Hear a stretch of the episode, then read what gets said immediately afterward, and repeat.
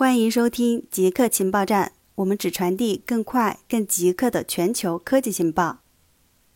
群体免疫背后棘手的数学问题，虽然新冠疫情还有许多不确定性，但我们能确定它可能结束的时间。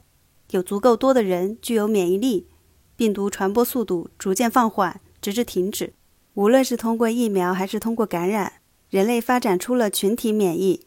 计算群体免疫的百分比似乎很简单，你只需要知道平均一名感染者会感染多少人，这个值被称为 R 零。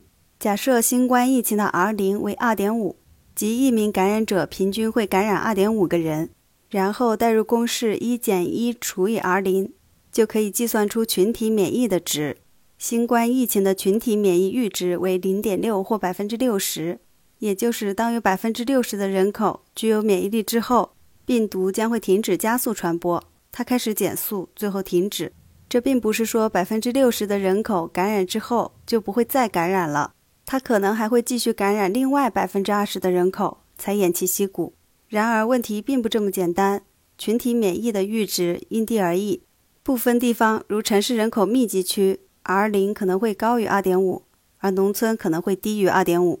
这意味着部分地方的群体免疫阈值高于百分之六十。还有部分地方低于百分之六十，R 零是一个变量，而不是一个静态数字。病毒在自然界的传播过程中，情况会千变万化。社会行为的差异会让部分人更容易暴露给病毒，生物学上的差异也会影响易感性。我们生来就有差异，生活的不同会逐渐积累差异，这会影响抵抗力。流行病学家称之为易感性的易致性。因为这种差异，疫苗接种就是采取最大化的方法给所有人接种。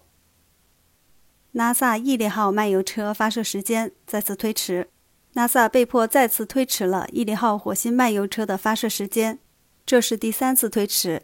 NASA 没有提供确切的发射时间，只是宣布不早于七月三十一日。如果火星漫游车不能在八月中旬前发射，它将错过地球和火星之间的轨道汇合。最新的问题与阿特拉斯五型运载火箭有关。在预发射测试中，火箭的一个液氧传感器出现了故障。NASA 团队需要更多时间调查和评估。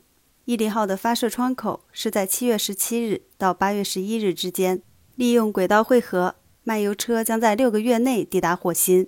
但因为多个问题，NASA 先后将发射日期从七月十七日推迟到七月二十日，然后又推迟到七月二十二日。现在则是不早于七月三十一日。以上就是本期节目所有内容，固定时间，固定地点，我们下期见。